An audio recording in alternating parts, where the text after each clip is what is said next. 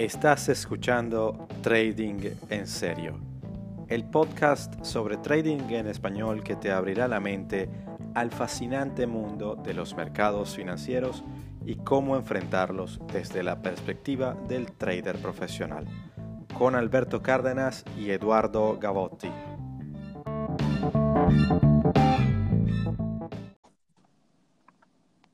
Eduardo, ¿cómo estás, bro?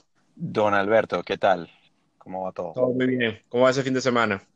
Todo bien, todo bien. Este fin de semana es largo porque es lunes bancario mañana, entonces hoy es como, que, como que doble sábado. Ah, justo, justo, frente de mí hay un grupo como de 20 personas haciendo una parrilla frente al río. Y, lo digo con, con, un poco de envidia nada más. Wow, me recordaste, transportaste, tú estás en Londres, pero me, me transportaste a Choroní, brother. Sí, no, bueno, eh, lo único que espero que, que no, no, no, se vuelva, no se vuelva mierda porque si me despiertan a, mi hijo que está, que está durmiendo con la ventana abierta por el calor que hace, vamos a tener problemas. Pero bueno, digamos, la gente, la gente cuando, cuando hay, aquí en Londres es interesante porque Londres, sí, todo el frío y la cosa, pero en lo que sale el sol, chamo, la gente se vuelve loca. La, gente, la gente, yo me doy cuenta que, y le digo siempre a la gente que, que los seres humanos somos somos al final del día como las plantas, en lo que, en lo que no tenemos sol nos apagamos y en lo que sale el sol todo el mundo se destapa completamente y termina de florecer.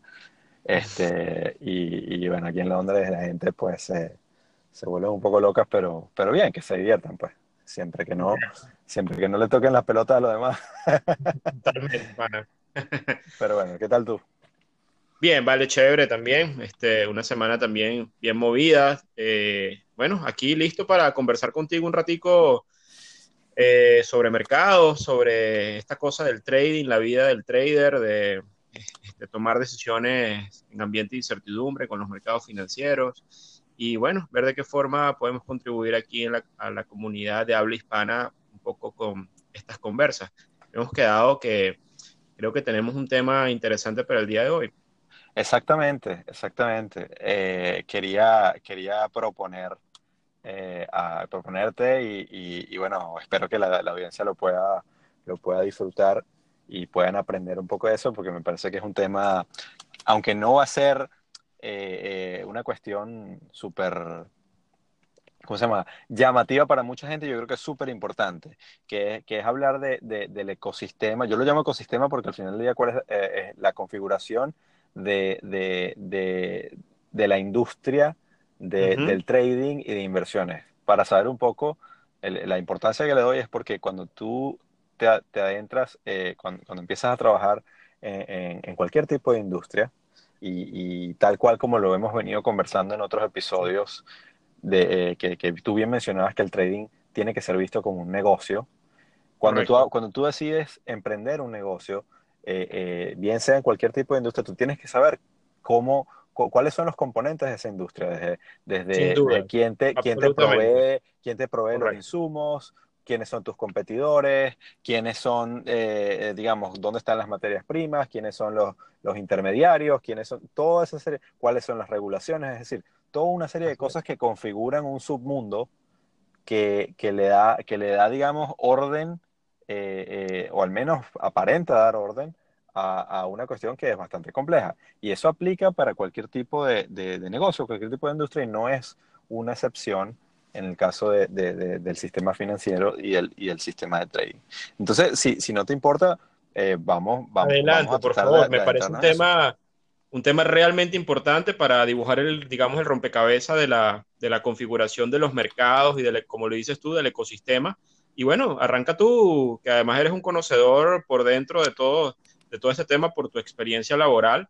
Y bueno, eh, creo que nada, este, ilústrame un poquito cómo ves tú ese ecosistema, Eduardo. Con, mucho gusto. Y, aparte quiero dar como, ah, digamos, ese es el objetivo general y vamos a tratar de, nombrar un poquito los objetivos específicos de este, de este, de este tema, eh, sin querer sonar muy académico, pero creo que, que es súper importante porque al final, al final del día, eh, mucha, gente siempre se pregunta, eh, ¿en qué puedo invertir?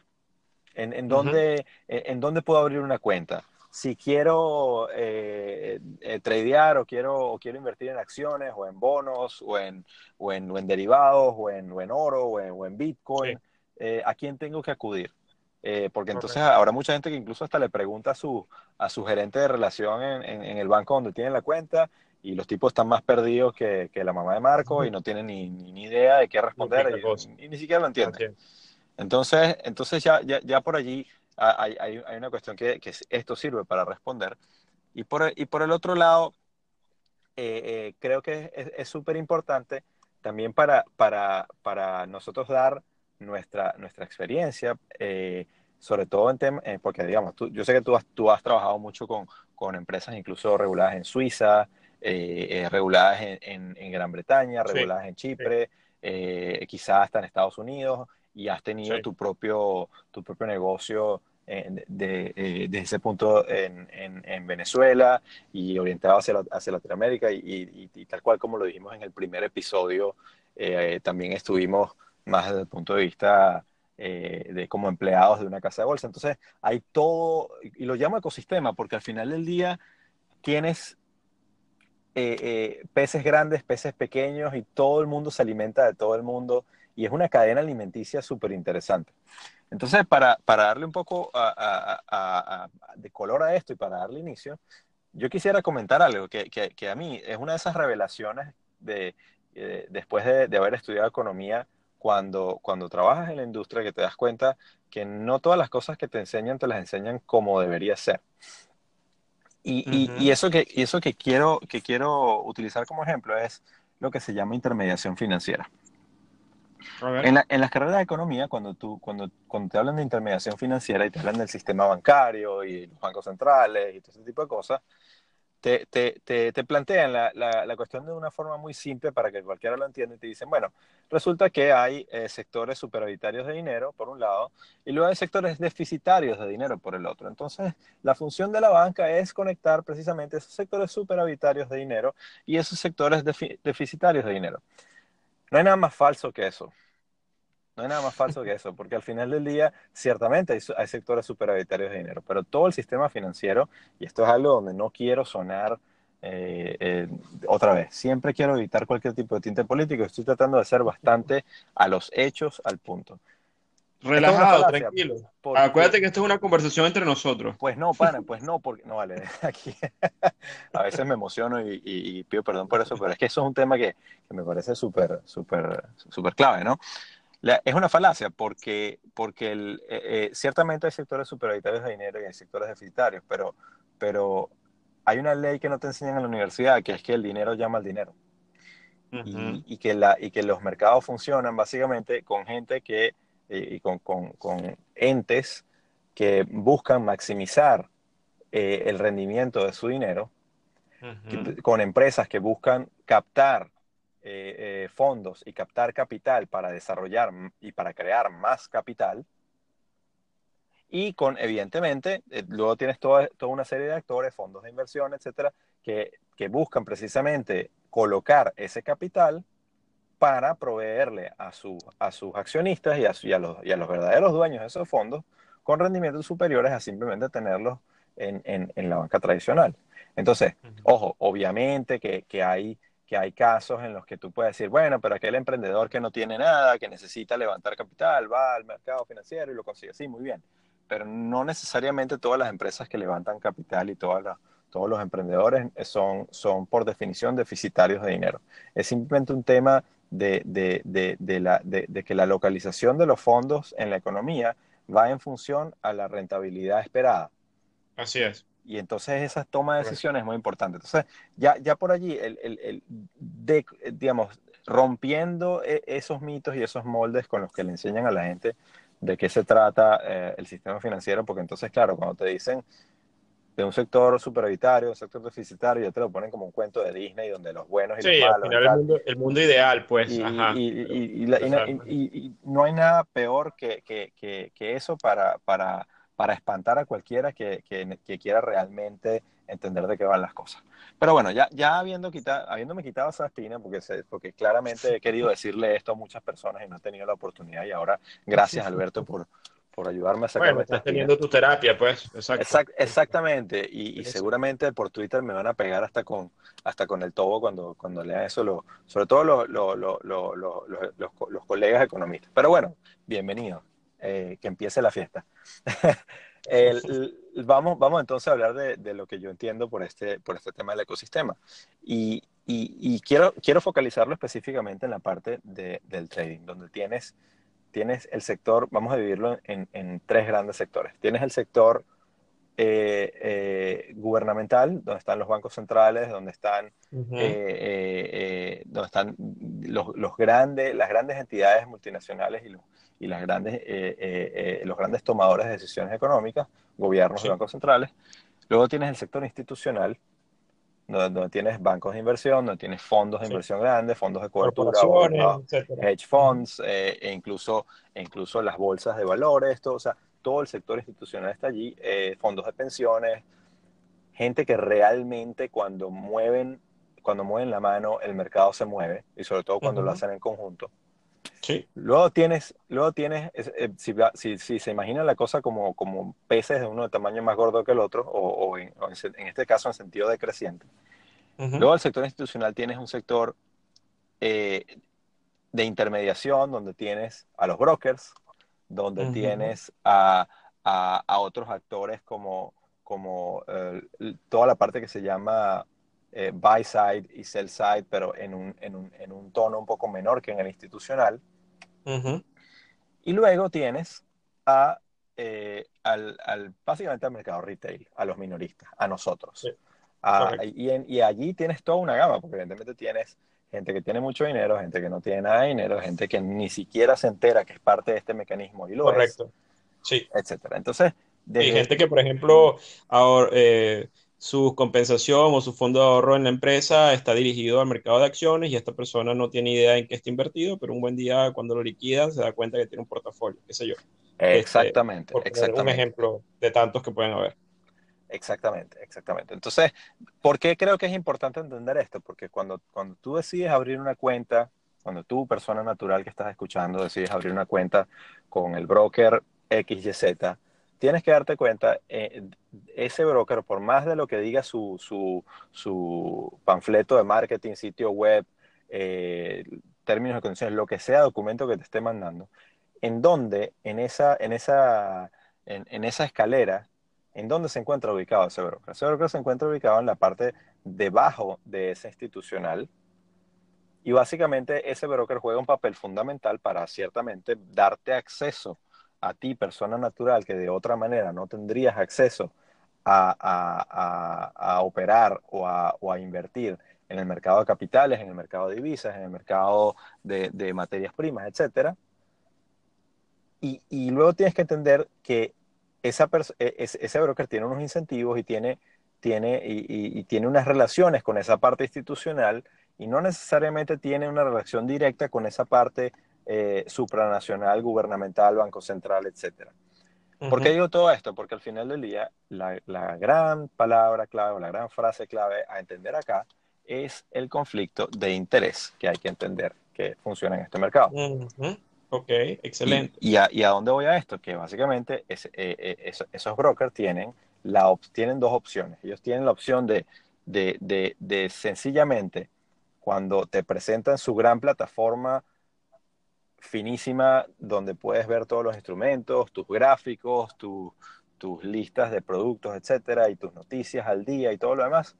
Ellos tienen dos opciones: o darte eh, el acceso y luego tomar, tomar tus trades, tus órdenes de compra o venta y simplemente voltearse a ese sector institucional, al mercado, y decirle: Mira, tengo la orden de Alberto, yo simplemente paso la orden de Alberto y le cobro a Alberto una comisión y, muchas gracias. Y Alberto, aquí está tu comisión. Y bueno, si ganaste, si perdiste, eso es tema tuyo con el mercado. Entonces, simplemente soy un mecanismo de paso entre, entre Alberto y el mercado. Pero, pero la realidad es que como todo está configurado de, una forma que, eh, no necesariamente todo está, configurado así, pero hay un, hay un elemento clave acá que, que la gente, que, que en, ese, en, ese, en ese mundo institucional se conoce muy bien, que se llama el club de, de los 90, 90, 90. Y ese club de los 90, 90, 90 quiere decir que el 90% de los clientes retail, de los clientes minoristas, pierden 90% de su dinero en menos de 90 días. Exacto. Así de, así de, así de, crudo y de...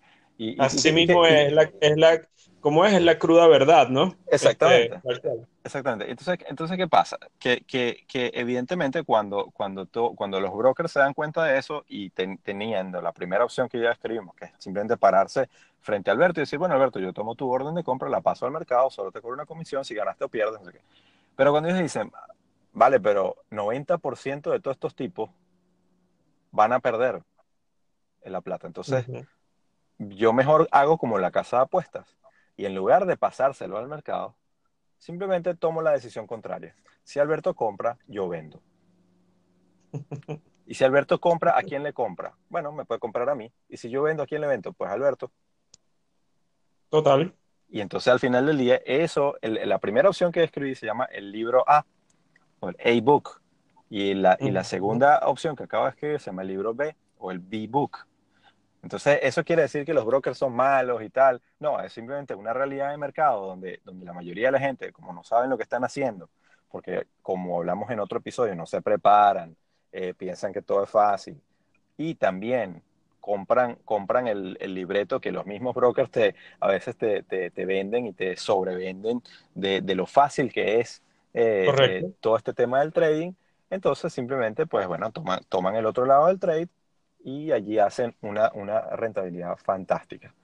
Creo que es uno de los sistemas más interesantes para ganar plata, que obviamente los brokers, por su inteligencia de negocios, al tener la data y el control e-, eventual de todo este conjunto de gente tomando decisiones y que repiten y repiten estos patrones donde, donde eventualmente constantemente pierden plata, al final del día se han dado cuenta que tienen, eh, digamos que, un sistema interesante para ganar dinero.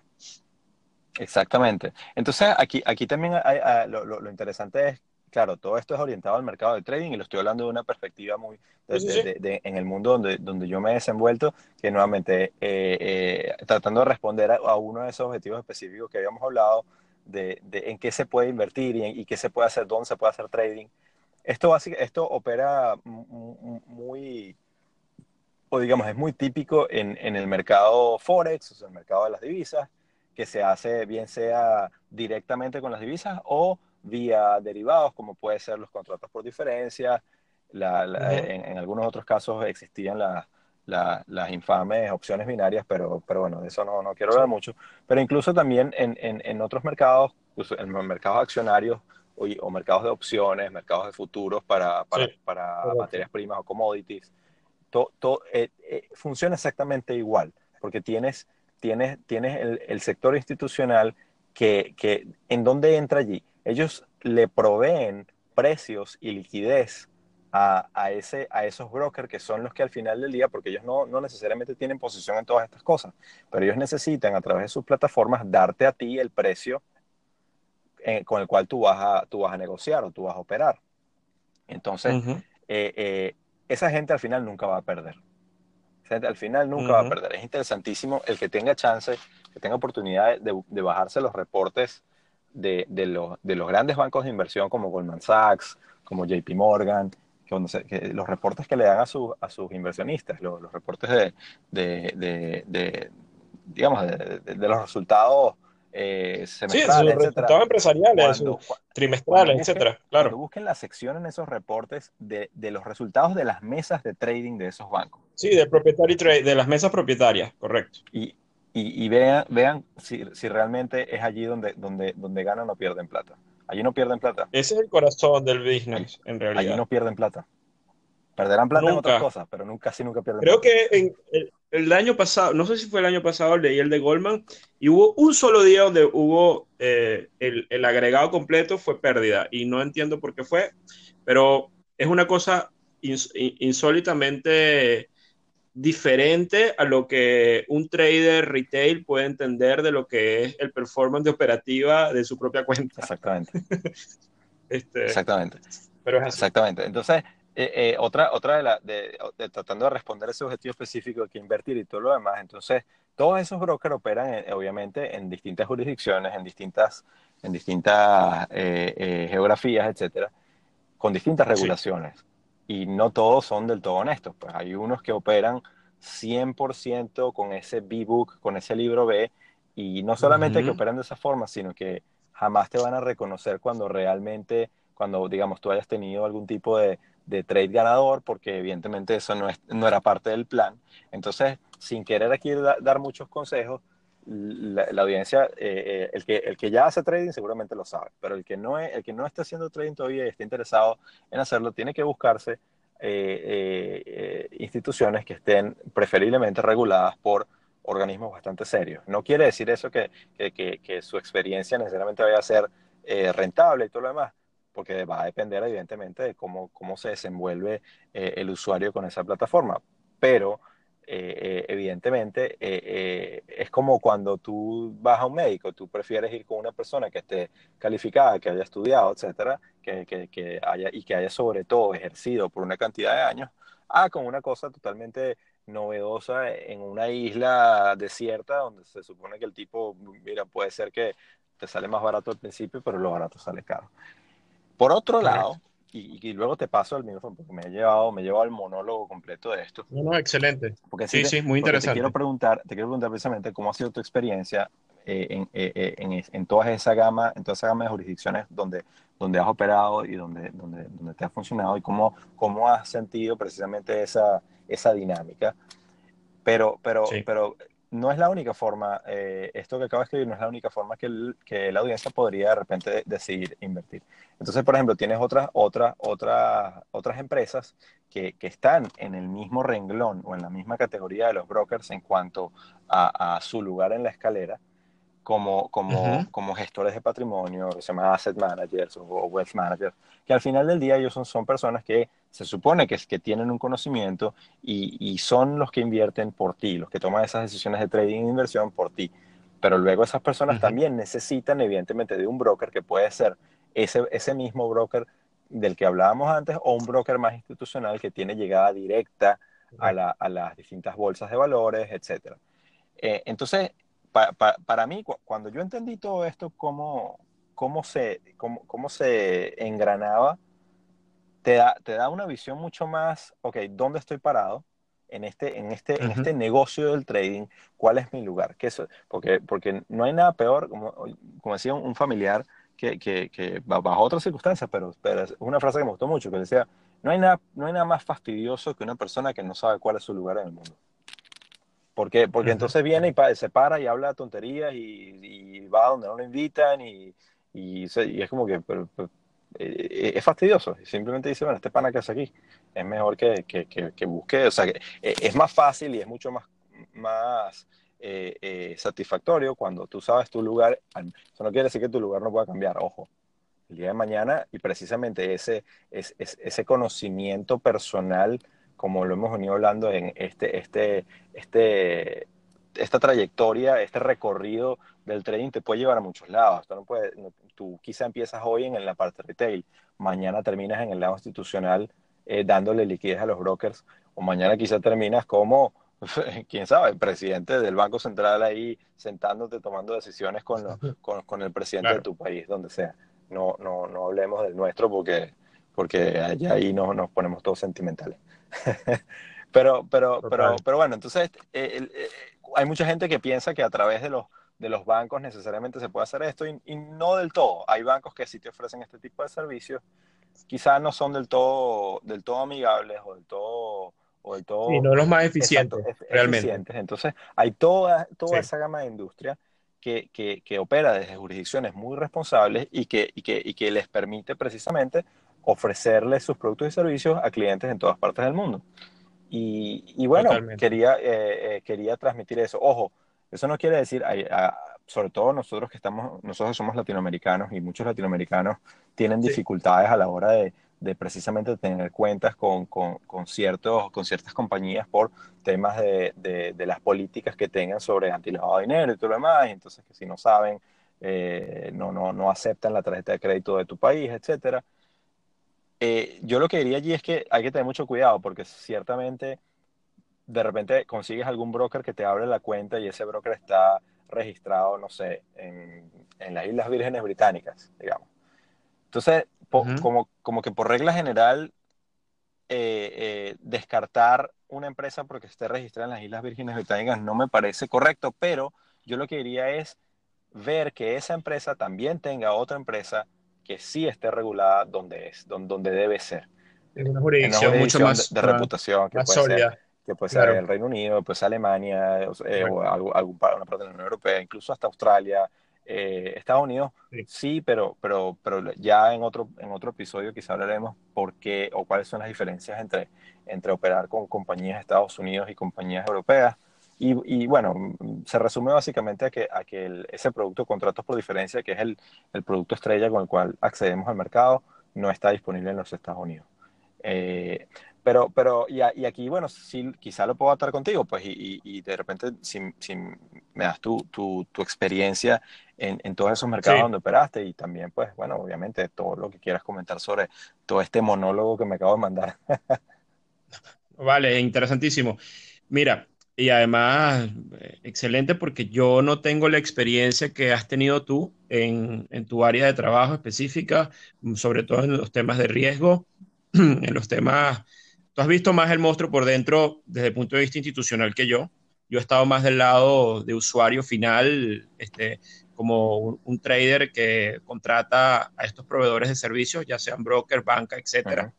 Eh, aunque he trabajado en algunas firmas de inversión este, y siempre he estado de, de ese lado, pues del usuario. Y, y esa es un poco mi perspectiva. Mira, para hacerte un resumen un poco como yo veo como trader este ecosistema también que has dibujado, yo primero ubico el mapa como, digamos, los tipos de mercados en los que, a los que uno puede tener acceso y operar. Y, y, voy desde lo más amplio en términos de liquidez, que son las monedas, uh -huh. de las cuales ya estaríamos hablando de un mercado que es over the counter o fuera de bolsa, Exacto. donde eso da unas particularidades especiales al mercado porque el mercado no está centralizado en una, en una institución particular y el precio no es uno solo, sino que hay muchísimos hacedores de mercado, muchísim, muchísimas mesas y en el caso del dinero o del, de los cruces de monedas son las instituciones financieras a nivel global, de Australia para acá. Pues. Entonces, eh, eso da unos temas a nivel regulatorio, de acceso y, y de unas características, bueno, especiales. Luego de ahí para abajo está el mercado de bonos, que para mí es un mercado importantísimo, que también es un mercado over the counter, eh, donde para mí es un mercado complejo desde el punto de vista de la negociación, porque eh, nuevamente eh, la, manera de hacerse, y es mi experiencia, es a través de también estos hacedores de mercado, pero no, yo diría que, que es uno de los mercados también que sigue estando menos accesible al público retail desde el punto de vista eh, de, la naturaleza del mercado. Luego está pues el universo de los mercados de acciones, donde está obviamente la bolsa de Nueva York, el mercado americano, el mercado europeo, y dentro de las acciones hay estos instrumentos que han estado tan importantes y tan en boga, que son los ETF, eh, que, son, que no es otra cosa que un, un fondo que permite operar en estas, en estas instituciones activos subyacentes como oro, petróleo o los propios índices de acciones, etcétera. Y eh, a un costo súper bajo, sobre todo. Súper bajo, esa, esa que está cambiando la industria sí. de una manera radical en los temas, por ejemplo, ha impactado muchísimo a los funds, uh -huh. ha tenido, ha, ha, ayudado al surgimiento de toda esta tendencia de los llamados robo-advisors, o de la inversión basada en inteligencia artificial y generación de carteras por aplicaciones fintech, por ejemplo, eh, y donde hay toda una gama de inflows hacia la inversión pasiva, eh, que bueno, no es que sea bueno o malo, pero es una tendencia que hay actualmente. ¿no? Eso, eso eh, la inversión pasiva versus activa, eso lo tenemos que hablar en otro episodio. Ese es un episodio del podcast, sin duda. vamos a tirar por lo menos una hora entera allí. Pero, pero sí, sí, sí puedo hacer, un, sí puedo hacer un, un, comentario sobre este tema de los ETFs, porque claro. es que, verdad que, que, que, que es súper, súper interesante. Eh, hay mucha gente que, que anda, otra vez, sin, yo, yo no quiero aventurarme en, en, ninguno de los episodios y si, y si más o menos lo hago, por favor, deténme, porque no es la, no es la idea de, de, de, de este podcast, no, no, no quiero eh, que, que, hagamos sí. aquí otra vez, como hemos dicho, predicciones sobre lo que va a pasar y todo lo demás. Pero sí, sí, quiero comentar que hay mucha gente que, que ha criticado mucho los, los ETFs. En, eh, y ojo, yo tengo, yo, yo, yo he invertido bastante en ellos y, me parece que son un mecanismo bastante, bastante eh, eficiente y, e idóneo para, para otra vez, para inversores minoristas tener exposición a diversos mercados. Pero que hablan de que, de, que, de que los ETFs al final del día casi todos son lo mismo, porque aunque tú encuentres, vamos a suponer, un, ETF, y para quien no entienda mucho de qué es un ETF, es básicamente un fondo eh, o es una canasta de, de, de, activos subyacentes que están envueltos en, en, en, un fondo que luego ese fondo se cotiza en bolsa. Entonces, de allí la separación que hablaba Alberto de, OTC versus, versus bolsa, eso le da una liquidez y una, y una transparencia de, de, precio mucho, mucho mejor que, por supuesto, fuera de ella. Entonces, que dicen que, que, no hay diferencia. Si tú tienes un ETF, digamos, en, en productos en oro y tienes un ETF de, del, qué sé yo, de, de, de las empresas large caps, de, qué sé yo, de, cualquier país, al final del día, los gestores de, de, esos ETFs, los BlackRock o Vanguard o toda esta gente, sí. siempre le meten un componente de, del S&P o le meten un componente de la misma empresa de petróleo, o, eh, digamos, en la composición de todos esos activos, sí, está el, el core o está el núcleo de, de, de, ese producto estrella del ETF, digamos, si el ETF es sobre oro, pero luego cuando ves en la composición del fondo hay otros activos que al final del día todos tienen Apple, todos tienen Amazon, todos tienen, digamos, eh, es como que no hay mucha eh, el, problema que dicen es no hay mucha variedad, entonces cuando viene a la hora de un, de un riesgo sistémico, la caída de uno puede significar la caída de todos los demás. Pero bueno, ya. Sí, eso... es un tema, ahí hay un tema importantísimo, es como que tú estás, eh, vas en un barco, en un peñero de esos que uno va a choronillo y tal, y pones a todo el mundo sentado en la punta. Este, y entonces eh, eh, eventualmente hay como una concentración con estos nuevos instrumentos de activos allí que a la hora de un tema sistémico, como dices tú, de un riesgo importante, pudieran, pudiéramos ver eh, unas volatilidades enormes derivados de temas de liquidez y de esta concentración en estos instrumentos. Estamos en terreno inédito, no pisado, porque esta tendencia de los ETF ha venido creciendo y es relativamente nueva, digamos, 10 años para acá, creciendo de una manera realmente brutal y no sabemos cuáles van a ser las consecuencias más adelante. Pero como dices tú, aquí no nos vamos a adelantar a pronosticar nada de esto, pero es algo que está, que está pasando y, realmente, bueno, yo creo que lo podemos dejar para el podcast de los este, de la inversión pasiva versus la inversión activa, porque ahí los ETF juegan obviamente un papel fundamental en el, en el tema de la inversión pasiva actualmente. Pero continuándote un poco con el, con el diagrama del ecosistema, luego una vez que yo tengo tipificados los tipos de mercados a los que yo quiero tener acceso y digamos que yo, yo por ejemplo, como trader, básicamente, yo no opero muchísimo, en mi caso particular, no opero muchísimas acciones, sino que yo opero eh, índices de acciones, soy un trader macro, opero algo de cruces de monedas, hago majors como eurodólar, libra yen, etcétera, y hago este, algunas materias primas como petróleo y oro. No me salgo de allí, o sea, mi estrategia está muy enfocada en estos, en estos 5, 6, 10 productos importantes eh, macro y yo desde mi perspectiva he ido buscando siempre una contraparte o un broker que me da acceso a estos mercados de la manera más eficientemente posible. Y he probado no solamente tipos, distintos tipos de broker, he probado también distintos tipos de broker en distintas regulaciones y he operado estos mercados en distintos tipos de instrumentos. He operado petróleo, por ejemplo, con los futuros de que directamente con los futuros en Chicago, que es, digamos, la, base primaria de la formación de precio en el caso del WTI, pero luego me he ido y he probado hacerlo con ETF eh, asociados a petróleo, tanto cortos como largos. También me he ido luego a probar los contratos eh, por diferencia en otros brokers asociados al, petróleo. Así que luego uno va como encontrando eh, poco a poco con la experiencia cuál es, digamos, el el componente eh, ideal. Yo me he encontrado en mi experiencia que obviamente lo que tú dijiste y reafirmo todo lo que dijiste, una de las cosas más importantes que uno tiene que hacer es saber elegir eh, un broker que esté, que, bueno, que sea tu aliado en tu negocio como, como, como trader, pero bueno, tu aliado lo más honesto posible, si se cabe, entre comillas, todo esto por lo que yo tú explicaste. Eh, y para eso, pues, es importante el tema regulatorio, sin lugar a dudas. Mi opinión es, creo que es lo más importante. De allí yo parto de dos grandes regulaciones, en mi caso particular, que es Estados Unidos y Europa. En el caso, un día hablaremos de Estados Unidos, me parece que es la regulación más robusta, pero por esa robustez pueden haber algunos temas complicados eh, que, que, hacen poco eficiente la operación de algunos productos. Eh, por poner algún ejemplo, eh, por ejemplo, dependiendo de tu nivel de capital, si operas una cuenta, haces day trading en Estados Unidos, tienes que tener ciertos niveles de capital, tienes que tener cierto orden para poder operarla, cosa que no pasa en Europa, por ejemplo.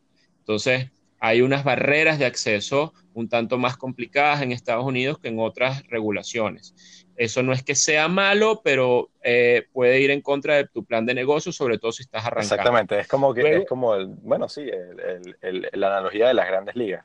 O sea, en, los Estados Unidos es las grandes ligas para, para porque son los mercados más grandes en, ese sentido, sin quitarle, sin quitarle mérito y, sobre todo tamaño a, a, a, otros, a otros sitios, otros epicentros como puede ser Londres, ¿no?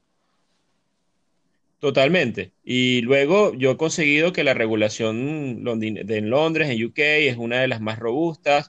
He funcionado muy bien operando con brokers regulados allí. Y lo que tú dijiste es muy importante. Puedes, puedes operar con brokers que quizás su headquarter o su casa matriz no está en esa regulación, pero luego se han regulado en, en, digamos, en Londres o en Estados Unidos o en alguna otra regulación o en eh, robusta, es súper robusta y eso le da un respaldo, en mi opinión, importante, distinto a los brokers que están solamente localizados en las Islas Vírgenes o en Belice o en Caimán o en cualquiera de estos paraísos fiscales o incluso en lugares que hay gente que abre cuenta en broker que no tiene ni idea de dónde está regulado y te meten en el broker y ni siquiera dicen si tienen algún tipo de regulación.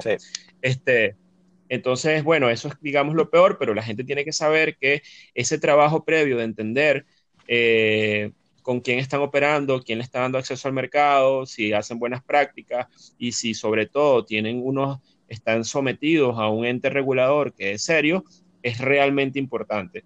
Porque eh, si no, pueden correr el riesgo de encontrarse que un día eh, sus posiciones pueden haberse cerrado de golpe, por lo que dices tú del libro B, este, en el, y, ver prácticas que no, que no, que, que, bueno, que en, regular, en, lugares donde no están bien supervisados pudieran ocurrir ese conflicto de intereses entre, entre el broker y el trader retail y al final va a jugar en contra del trader retail.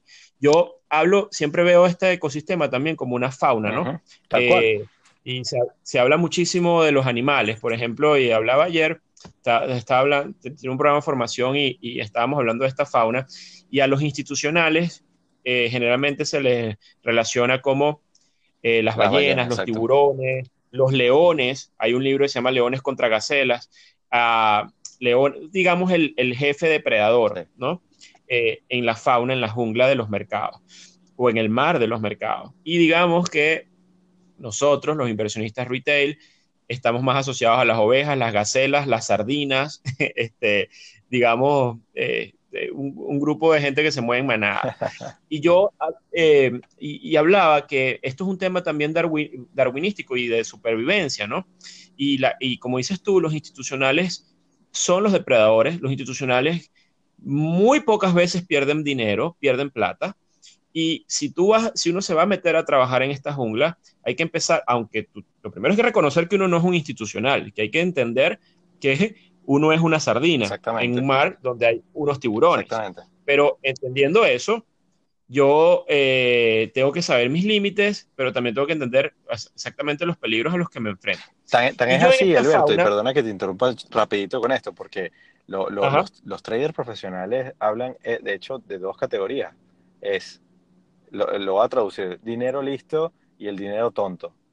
Smart money y dumb money. Correcto. Entonces, no, no, no, importa cuán listo te creas, si tú estás en la categoría de, como, como dice Alberto, de, de, de, de los que nos movemos en manada, no eres eh, smart money, porque al final del día no eres Correcto. institucional.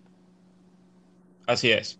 Entonces, el, yo he encontrado que el key de la cuestión para la supervivencia en esta jungla o en este mar, donde hay depredadores, y hablo de esto en la analogía de hacer trading en los mercados desde la perspectiva de un trader retail, ¿ok? Eh, es primero reconocer que eres un que eres una sardina o que eres este, una... Eh, sí, voy a hablar del mar, pues, eres una sardina, pero ojo, el animal que a mí me encantaría ser, para aplicar la analogía, no es, yo no puedo ser tiburón porque no tengo el tamaño, no voy a ser delfín porque no tengo el tamaño, no tengo la capacidad, o sea, yo soy un, eh, soy, soy un animal pequeño. La analogía que a mí me gustaría hacer es ser como una rémora. ¿Sabes qué? La rémora es un pececito pequeño que vive como parásito en la, en la pegado debajo de la, del tiburón. Entonces, él lo que hace es mimetizar un poco, intenta mimetizar lo que hace el tiburón. El tiburón se come las sardinas y quedan algunos restos. De esos restos come un poquito la rémora. Sí, son esas relaciones eh, simbióticas. Simbióticas, exactamente. Entonces, yo, por ejemplo, cuando hago trading, estoy viendo parte de mi estrategia es tratar siempre de ver cuál es la acción del institucional, qué está haciendo el institucional, eh, para precisamente no ponerme frente a él porque voy a hacer su comida. Y peor de eso, voy a tratar de mimetizar lo que está haciendo el institucional. Y ojo, yo no voy a comerme el plato del institucional, el institucional ya se lo comió, voy a acceder a las obras. Y eso te lo tengo que tener claro. Exactamente, este, brutal la analogía, Alberto, y no puedo estar más de acuerdo porque precisamente va a lo mismo de saber eh, y reconocer cuál es tu lugar en ese ecosistema. Exactamente. Y, es un lugar también privilegiado, porque fíjate que otra vez, o sea, tú, tú, al, no ser, continuando con tu analogía, al no ser tiburón, pues no estás sometido a un montón de presiones y a un montón de regulaciones que, que, que, te, que te, harían, que te harían matar o morir. En este caso, tú estás en una situación que tú puedes, si eres lo suficientemente inteligente, no vas ahí a tirarte una de David contra Goliat y que, no, porque no va a pasar. Hay que estar muy, muy claros de, de eso y conocer las limitaciones y conocer otra vez en dónde estamos parados en esa escalera. Pero luego, si, te, si, si puede ser como esa rémora y, y, pues te va, te va fenomenal, pues que pues bien venga, ¿cuál es el problema? Soy feliz siendo una rémora, te lo digo. Este, si estoy fuera del ángulo de la comida del tiburón, ojo, y si un día me equivoco y tengo sobreconfianza y creo que me le puedo saltar primero a comer la comida del tiburón, yo voy a hacer la comida. Aquí la clave, clarísimo es, y aquí la clave es, otra vez, entender, saber entender y saber leer eso que has dicho de, qué está haciendo el institucional. Porque tampoco es que, tampoco es. que los vas a llamar por teléfono, hola, eh, trader de Goldman Sachs ¿en qué vas a invertir hoy? no, para nada, para nada. Eh, eh, otra vez, un, constante aprendizaje, un constante entrenamiento, desarrollar un ojo crítico, formar tus propias visiones. Sí, hay recursos. Mira, te puedo dejar un dato, un dato así, pues la, la, gente dirá, bueno, ajá, ¿y cómo, cómo, cómo ves eso? Bueno, hay un rastro en la jungla que el institucional no puede ocultar, aunque han tratado de ocultar siempre muchas cosas, que no es otra cosa que la acción del precio y el volumen, el volumen. Entonces, un institucional tiene una acción totalmente diferente al retail o cualquier otro. Cuando va a hacer una movida en el mercado importante, va a dejar rastro en términos de volumen, o sea, la cantidad de energía, de, capital que, que, movió va a quedarse reflejado en un número de transacciones. Eso es parte de lo que uno eh, aprende a leer en el mercado para entender dónde está posicionado el institucional o dónde fue la última acción del institucional, en qué niveles de precio, en qué lugar fue comprado, fue vendedor, cuál es la, cuál es la postura. Más allá de tener insight o de tener a alguien relacionado en una compañía, es también eh, relacionarse con los facts que realmente, o el rastro que el institucional no puede ocultar. Y uno de los que no puede ocultar, en mi opinión y bajo mi experiencia, es la acción del volumen. Cuando uno ve volumen extraordinariamente alto en, un, en el mercado que sea, es porque probablemente hay la acción de un, hay la huella de un institucional. Y eso generalmente va asociado a, una, a un evento, a una acción, a una postura en el mercado que, llama, que uno como trader retail tiene que aprender a leer y sobre todo entender que uno no puede ir en contra de esa acción del institucional, porque eventualmente vas a ser comido si, si te pones a pelear con, la postura propia del institución. Tal cual, tal cual. Me parece brutal. Hay una sola cosa que, que, también eh, quiero, de, lo que mencionaste al inicio, cuando, cuando, cuando comentaste todo, todo desde grados de liquidez y todo ese tema, que, eh, y a describir los mercados OTC, que me pareció digno de, hacerle un énfasis, que es eh, el, el, hecho de, de, ser mercados OTC, en, sobre todo en, los cruces de monedas y todo esto, de que no tienes un solo precio. Es muy importante para la gente saberlo porque luego muchas veces abres tu cuenta y entonces ves el precio que te está dando tu broker y, dices, bueno, pero puse un, stop loss en, no sé, en X, X nivel y lo estaba chequeando en otra plataforma y ese precio nunca llegó allí, pero igual mi broker me sacó de la posición. Entonces, y nuevamente, porque la, porque la característica es esa, porque nuevamente eh, los brokers reciben esos precios de ese sector institucional, pero luego no necesariamente eligen el, bueno, en teoría deberían elegir el mejor precio disponible, pero el mejor precio disponible que tiene el broker A no necesariamente es el mejor precio disponible que tiene el broker B para el volumen que tú estás eh, eh, em, poniendo a riesgo en ese momento. Entonces, e, esas son cosas que, que, que, nuevamente, volviendo al punto, saber, saber realmente quién eres y en dónde te ubicas en ese, en ese ecosistema, para mí es clave. Y, de allí, pues por eso es que quería conversar todo esto. Eh, pues Alberto, mm, eh, qué, qué, brutal, Eduardo. no sé, me, quedo, me quedo con el 90, 90, 90. Exacto, que, no, que no necesariamente son las medidas de las mises, eh, sí. Eh, pero, pero, pero es un número que se, que se tendría que, que sea, la gente tiene que reconocerlo, porque al final del día, Sin duda. y ese, y ese otra vez es lo que llaman el, el, el dinero tonto, el dumb money. Y, y es porque, porque ¿qué pasa? un ejemplo típico, y para, para, para cerrar, hay mucha gente que le encanta, le encanta retuitear y poner eh, sus predicciones o, su, o, cómo ven el mercado antes de, del número de, del non-farm payrolls. Sí. Y entonces, entonces todo el mundo, el non-farm payrolls, y entonces fue el número esperado fue tanto y el consenso fue tanto y tal, cuando, cuando al final del día los institucionales no están mirando eso. Porque ellos ya se, ya se posicionaron seis meses antes en, en, en, los grandes movimientos y mientras tú estás tratando de sacar 30, 40 pips o, o 200, 200 pips en, un movimiento, e, esa gente, esa gente al final del día está bien. Se paran del otro lado y dicen, vale, haz lo que tú quieras. Al final, en lo que se mueve para arriba 30 pips, se va a mover para abajo después 60 o, 200 y te van a sacar de la posición igual. Porque son, porque son, son micromundos muy pequeños en los que a veces precisamente por ese efecto del marketing y por ese efecto de, de, mucha gente, eh, como dice el dicho venezolano, de juntarse dos mochos para rascarse, está mirando algo que es totalmente irrelevante. Entonces aquí lo ato con esa parte que has dicho de la rémora que me parece brutal. Copia los institucionales.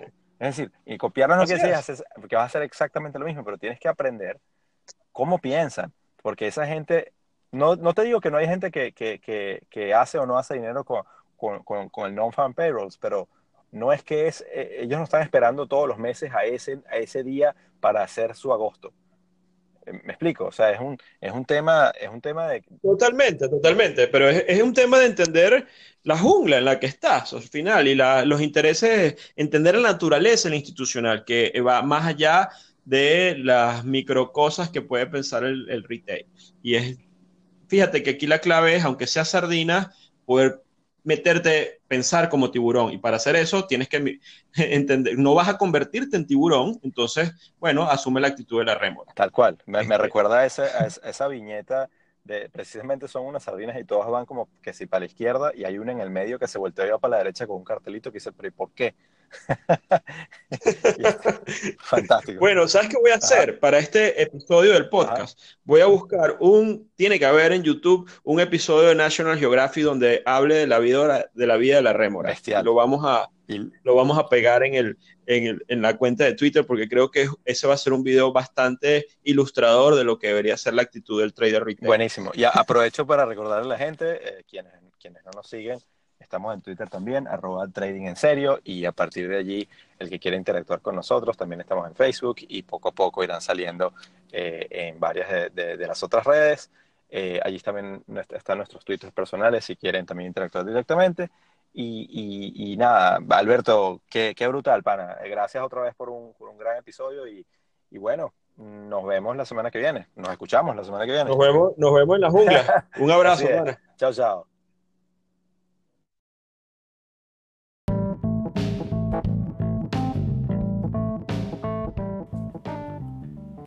Esto ha sido otro episodio de Trading en Serio con Alberto Cárdenas y Eduardo Gavotti.